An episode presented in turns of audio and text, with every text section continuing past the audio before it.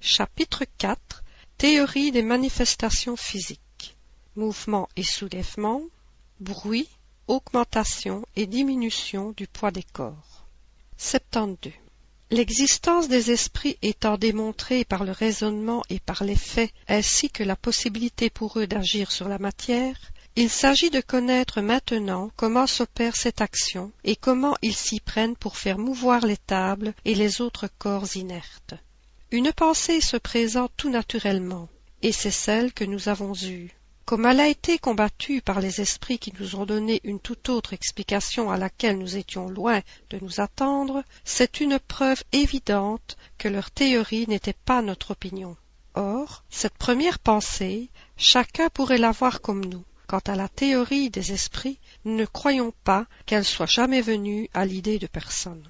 On reconnaîtra sans peine combien elle est supérieure à la nôtre, quoique moins simple, parce qu'elle donne la solution d'une foule d'autres faits qui n'y trouvaient pas une explication satisfaisante.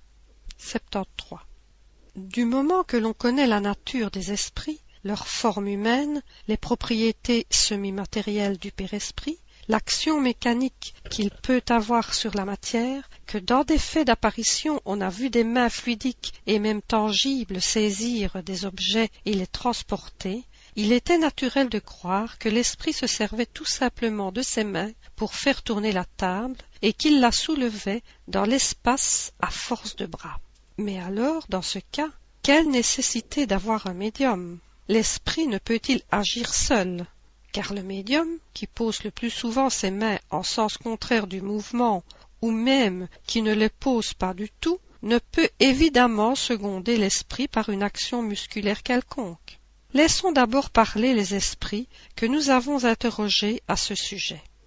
74. Les réponses suivantes nous ont été données par l'esprit de Saint Louis. Elles ont depuis été confirmées par beaucoup d'autres. 1. Le fluide universel est-il une émanation de la divinité? Réponse. Non. 2. Est-ce une création de la divinité? Réponse. Tout est créé excepté Dieu. 3.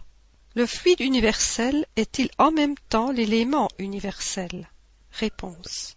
Oui, c'est le principe élémentaire de toute chose. 4. A-t-il quelque rapport avec le fluide électrique dont nous connaissons les effets? Réponse. C'est son élément. 5. Quel est l'état dans lequel le fluide universel se présente à nous dans sa plus grande simplicité? Réponse.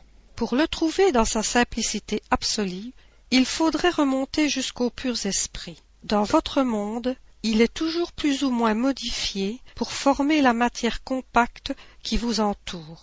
Cependant, vous pouvez dire que l'état qui se rapproche le plus de cette simplicité c'est celui du fluide que vous appelez fluide magnétique animal. 6.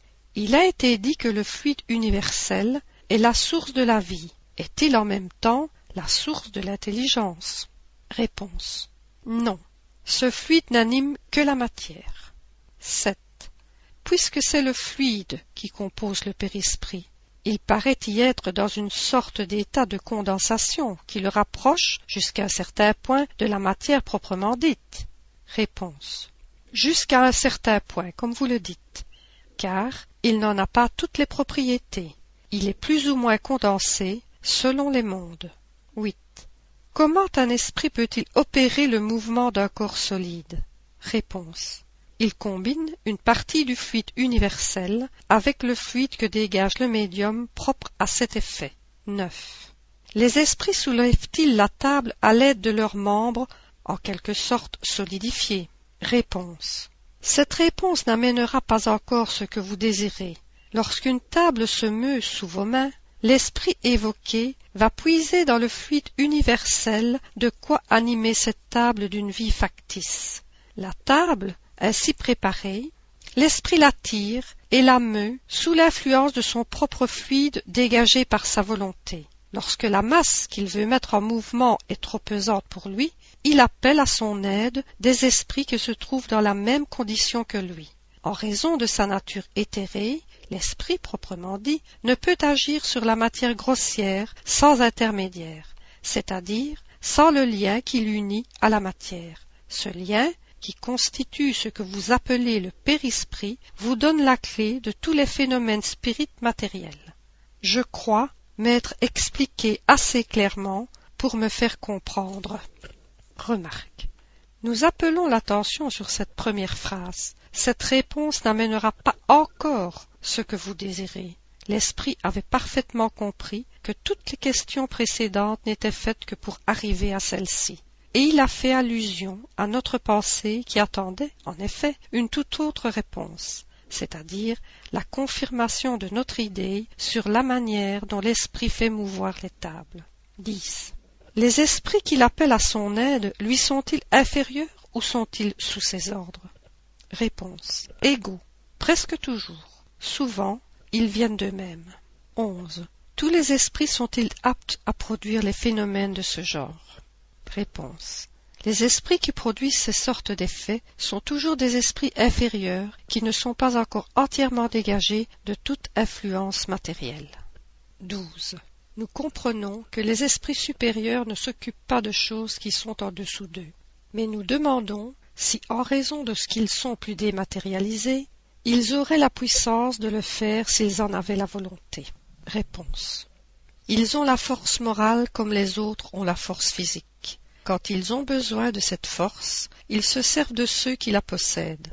Ne vous a-t-on pas dit qu'ils se servent des esprits inférieurs, comme vous le faites des portefaix Remarque. On dit que la densité du périsprit, si l'on peut s'exprimer ainsi, varie selon l'état des mondes. Il paraît qu'elle varie aussi dans le même monde selon les individus. Chez les esprits avancés moralement, il est plus subtil et se rapproche de celui des esprits élevés. Chez les esprits inférieurs, au contraire, il se rapproche de la matière. Et c'est ce qui fait que ces esprits de bas étage conservent si longtemps les illusions de la vie terrestre. Ils pensent et agissent comme s'ils étaient encore vivants. Ils ont les mêmes désirs, et l'on pourrait presque dire la même sensualité. Cette grossièreté du périsprit lui donnant plus d'affinité avec la matière rend les esprits inférieurs plus propres aux manifestations physiques. C'est par la même raison qu'un homme du monde, habitué aux travaux d'intelligence, dont le corps est frêle et délicat, ne peut enlever un lourd fardeau comme un portefaix. La matière chez lui est en quelque sorte moins compacte, les organes moins résistants, il a moins de fluide nerveux. Le périsprit étant à l'esprit ce que le corps est à l'homme, et sa densité étant en raison de l'infériorité de l'esprit, elle remplace chez lui la force musculaire, c'est-à-dire lui donne, sur les fuites nécessaires aux manifestations, une puissance plus grande que chez ceux dont la nature est plus éthérée. Si un esprit élevé veut produire de tels effets, il fait ce que font parmi nous les gens délicats, il le fait faire par un esprit du métier. Si nous avons bien compris ce que vous avez dit, le principe vital réside dans le fluide universel. L'esprit puise dans ce fluide l'enveloppe semi-matérielle qui constitue son périsprit. C'est par le moyen de ce fluide qu'il agit sur la matière inerte. Est-ce bien cela? Réponse. Oui, c'est-à-dire qu'il anime la matière d'une espèce de vie factice. La matière s'anime de la vie animale. La table qui se meut sous vos mains vit comme l'animal. Elle obéit d'elle-même à l'être intelligent. Ce n'est pas celui-ci qui la pousse comme l'homme fait d'un fardeau. Lorsque la table s'enlève, ce n'est pas l'esprit qui la soulève à force de bras. C'est la table animée qui obéit à l'impulsion donnée par l'esprit. 14. Quel est le rôle du médium dans ce phénomène? Réponse. Je l'ai dit le fluide propre du médium se combine avec le fluide universel accumulé par l'esprit. Il faut l'union de ces deux fluides, c'est-à-dire du fluide animalisé avec le fluide universel pour donner la vie à la table. Mais remarquez bien que cette vie n'est que momentanée. Elle s'éteint avec l'action et souvent avant la fin de l'action, aussitôt que la quantité de fluide n'est plus suffisante pour l'animer. L'esprit peut-il agir sans le concours d'un médium? Réponse. il peut agir à l'insu du médium, c'est-à-dire que beaucoup de personnes servent d'auxiliaire aux esprits pour certains phénomènes sans s'en douter. L'esprit puise en elle, comme à une source, le fluide animalisé dont il a besoin. C'est ainsi que le concours d'un médium tel que vous l'entendez n'est pas toujours nécessaire, ce qui a lieu surtout dans les phénomènes spontanés. 16. La table animée agit-elle avec intelligence? Pense-t-elle? Réponse. Elle ne pense pas plus que le bâton avec lequel vous faites un signe intelligent, mais la vitalité dont elle est animée lui permet d'obéir à l'impulsion d'une intelligence. Sachez donc bien que la table qui se meut ne devient pas esprit, et qu'elle n'a, par elle-même, ni pensée, ni volonté. Remarque, on se sert souvent d'une expression analogue dans le langage usuel. On dit d'une roue qui tourne avec vitesse qu'elle est animée d'un mouvement rapide. 17. Quelle est la cause prépondérante dans la production de ce phénomène? L'esprit ou le fluide? Réponse. L'esprit est la cause, le fluide est l'instrument. Les deux choses sont nécessaires. 18. Quel rôle joue la volonté du médium dans ce cas? Réponse. Appeler les esprits et les seconder dans l'impulsion donnée au fluide. L'action de la volonté est-elle toujours indispensable? Réponse. Elle ajoute à la puissance, mais elle n'est pas toujours nécessaire, puisque le mouvement peut avoir lieu contre et malgré cette volonté. Et c'est là une preuve qu'il y a une cause indépendante du médium. Remarque, le contact des mains n'est pas toujours nécessaire pour faire mouvoir un objet. Il l'est le plus souvent pour donner la première impulsion, mais une fois que l'objet est animé, il peut obéir à la volonté sans contact matériel. Cela dépend soit de la puissance du médium, soit de la nature des esprits. Un premier contact n'est même pas toujours indispensable. On en a la preuve dans les mouvements et déplacements spontanés que l'on ne songe pas à, provoquer. 19. Pourquoi tout le monde ne peut-il pas produire le même effet? Et pourquoi tous les médiums n'ont-ils pas la même puissance? Réponse. Cela dépend de l'organisation et du plus ou moins de facilité avec laquelle la combinaison des fluides peut s'opérer. Puis, l'esprit du médium sympathise plus ou moins avec les esprits étrangers qui trouvent en lui la puissance fluidique nécessaire. Il en est de cette puissance comme de celle des magnétiseurs qui est plus ou moins grande. Sous ce rapport, il y a des personnes qui sont tout à fait réfractaires, d'autres chez lesquelles la combinaison ne s'opère que par un effort de leur volonté d'autres enfin chez lesquelles elle a lieu si naturellement et si facilement qu'elles ne s'en doutent même pas et qu'elles servent d'instrument à leur insu, comme nous l'avons déjà dit. Voir ci-après le chapitre des manifestations spontanées. Remarque. Le magnétisme est sans aucun doute le principe de ces phénomènes, mais non tel qu'on l'entend généralement. La preuve, c'est qu'il y a de très puissants magnétiseurs qui ne feraient pas mouvoir un guéridon, et des personnes qui ne peuvent pas magnétiser, des enfants même, à qui il suffit de poser les doigts sur une lourde table pour la faire s'agiter. Donc, si la puissance médianimique n'est pas en raison de la puissance magnétique, c'est qu'il y a une autre cause. 20. Les personnes dites électriques peuvent-elles être considérées comme des médiums? Réponse. Ces personnes puisent en elles-mêmes le fluide nécessaire à la production du phénomène et peuvent agir sans le secours des esprits étrangers. Ce ne sont point alors des médiums dans le sens attaché à ce mot, mais il se peut aussi qu'un esprit les assiste et profite de leur disposition naturelle.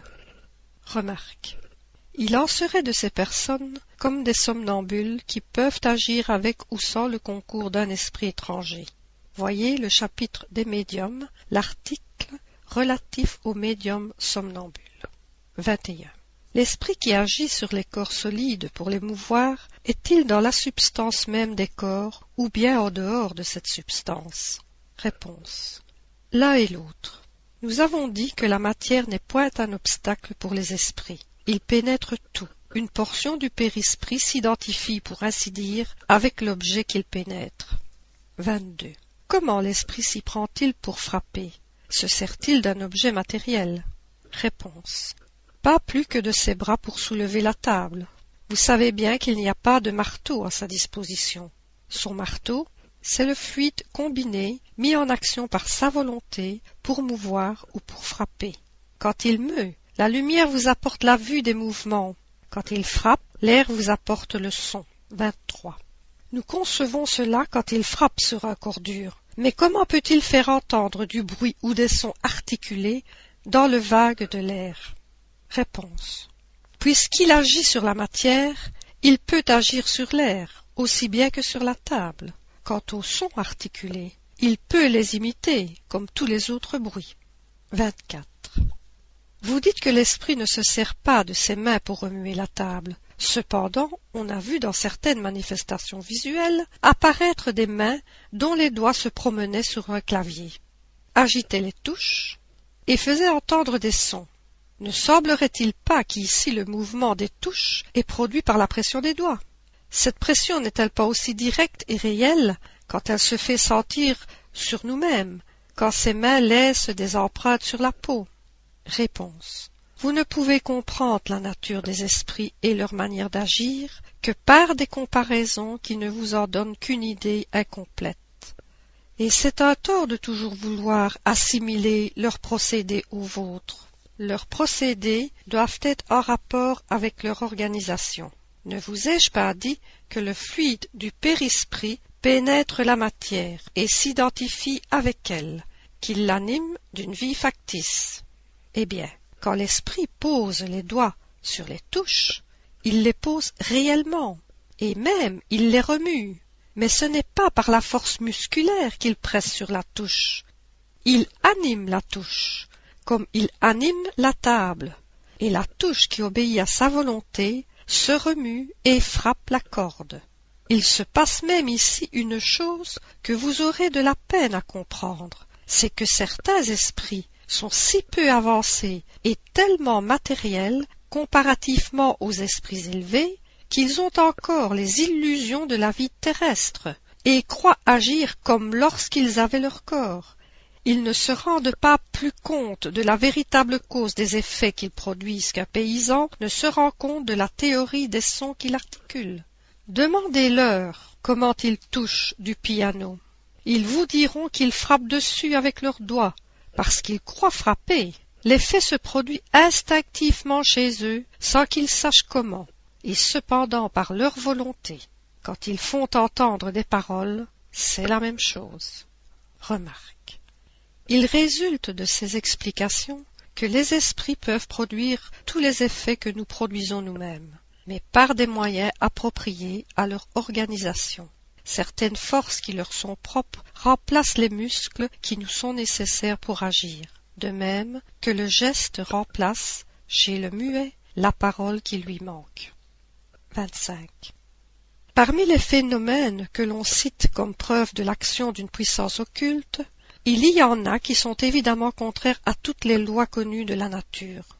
Le doute alors ne semble-t-il pas permis? Réponse. C'est que l'homme est loin de connaître toutes les lois de la nature. S'il les connaissait toutes, il serait esprit supérieur. Chaque jour pourtant donne un démenti à ceux qui, croyant tout savoir, prétendent imposer des bornes à la nature. Et il n'en reste pas moins orgueilleux. En dévoilant sans cesse de nouveaux mystères, Dieu avertit l'homme de se défier de ses propres lumières, car un jour viendra où la science du plus savant sera confondue N'avez-vous pas tous les jours des exemples de corps animés d'un mouvement capable de l'emporter sur la force de la gravitation? Le boulet, lancé en l'air, ne surmonte-t-il pas momentanément cette force? Pauvres hommes qui croyez être bien savants, et dont la sotte vanité est à chaque instant déroutée, sachez donc que vous êtes encore bien petits. Ces explications sont claires, catégoriques et sans ambiguïté.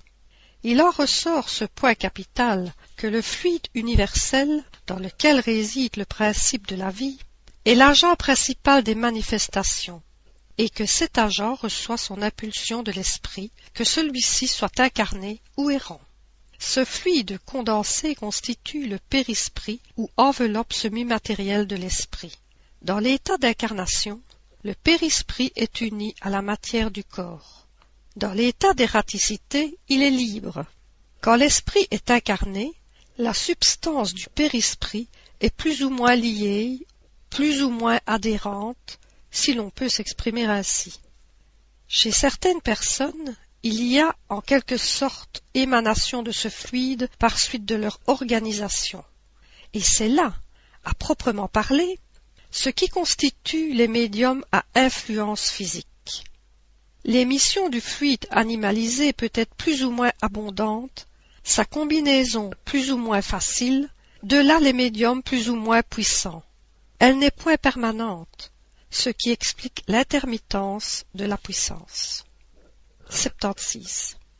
Citons une comparaison.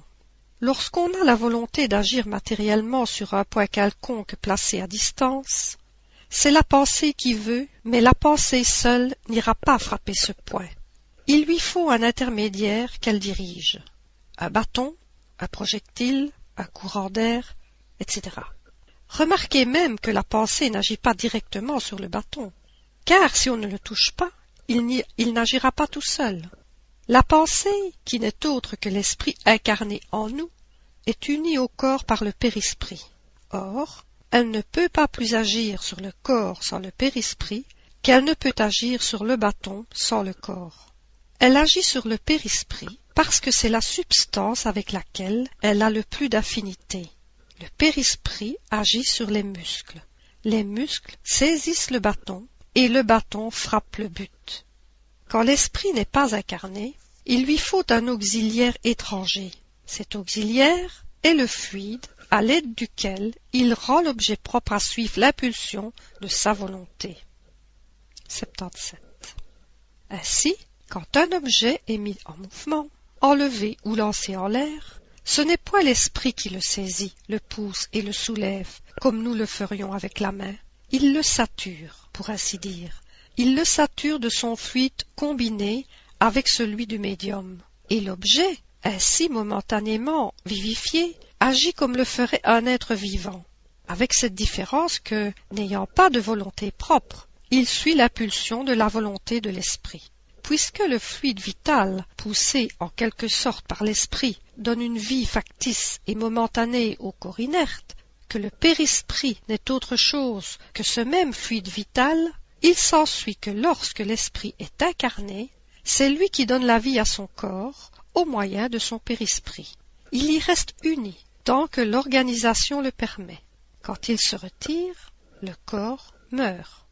Maintenant, si, au lieu d'une table, on taille le bois en statue, et qu'on agisse sur cette statue, comme sur la table, on aura une statue qui se remuera, qui frappera, qui répondra par ses mouvements et par ses coups. On aura, en un mot, une statue momentanément animée d'une vie artificielle. On a dit les tables parlantes, on pourrait aussi dire les statues parlantes. Quelle lumière cette théorie ne jette-t-elle pas sur une foule de phénomènes jusqu'alors sans solution? Que d'allégories et d'effets mystérieux n'explique-t-elle pas? 78. Les incrédules, quand même objectent que le fait de l'enlèvement des tables sans point d'appui est impossible, parce qu'il est contraire à la loi de gravitation. Nous leur répondrons d'abord que leur négation n'est pas une preuve. Secondement, que si le fait existe, il aurait beau être contraire à toutes les lois connues, cela prouverait une chose, c'est qu'il repose sur une loi inconnue, et que les négateurs ne peuvent avoir la prétention de connaître toutes les lois de la nature.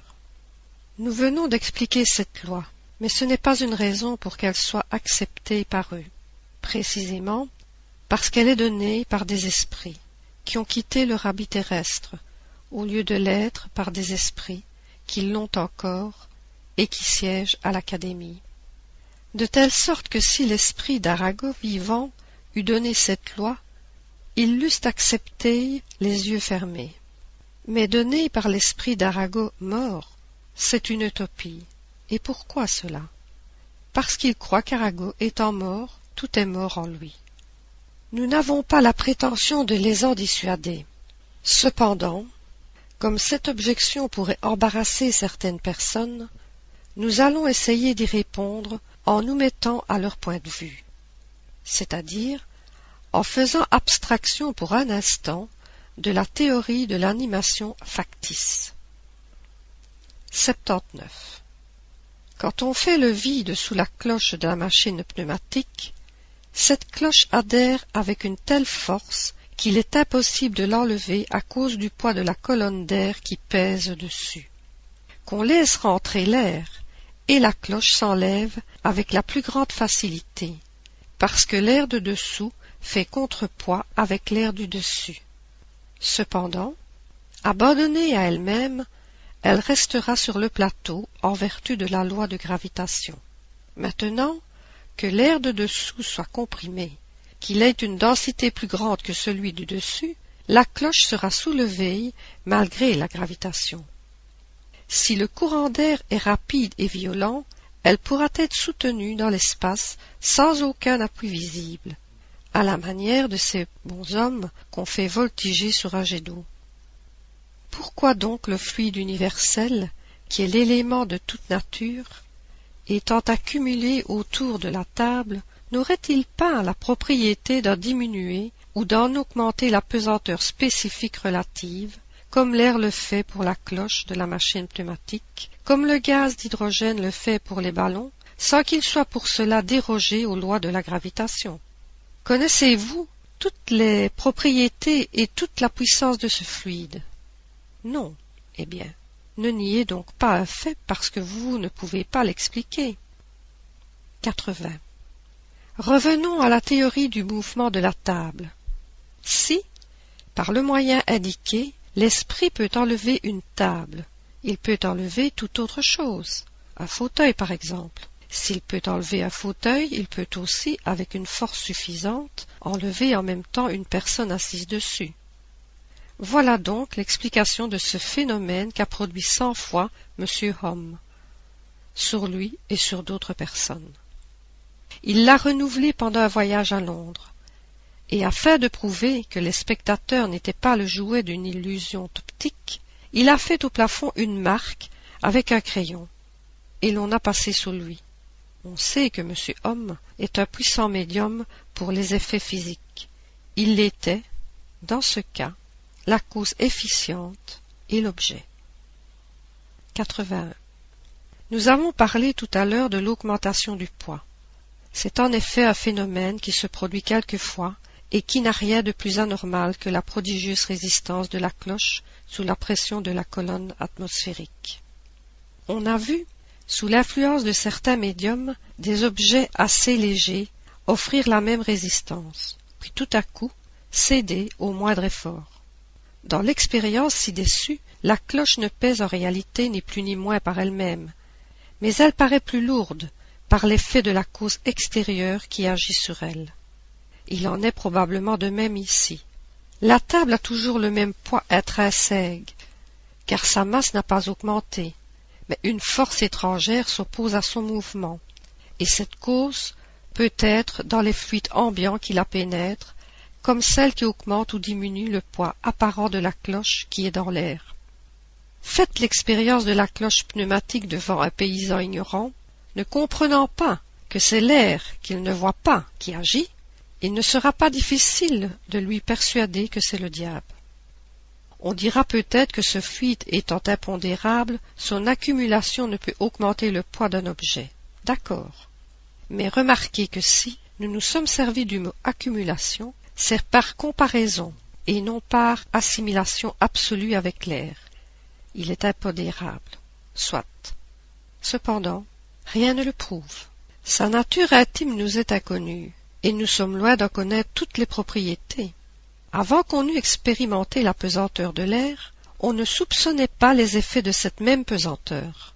L'électricité est aussi rangée parmi les fluides impondérables. Cependant, un corps peut être retenu par un courant électrique et offrir une grande résistance à celui qui veut le soulever. Il est donc en apparence devenu plus pesant. De ce qu'on ne voit pas le support, il serait illogique de conclure qu'il n'existe pas. L'esprit peut donc avoir des leviers qui nous sont inconnus. La nature nous prouve tous les jours que sa puissance ne s'arrête pas au témoignage des sens. On ne peut expliquer que par une cause semblable le phénomène singulier dont on a vu plusieurs exemples, d'une jeune personne faible et délicate soulevant avec deux doigts, sans effort et comme une plume, un homme fort et robuste, avec le siège sur lequel il était assis, ce qui prouve une cause étrangère à la personne. Ce sont les intermittences de la faculté.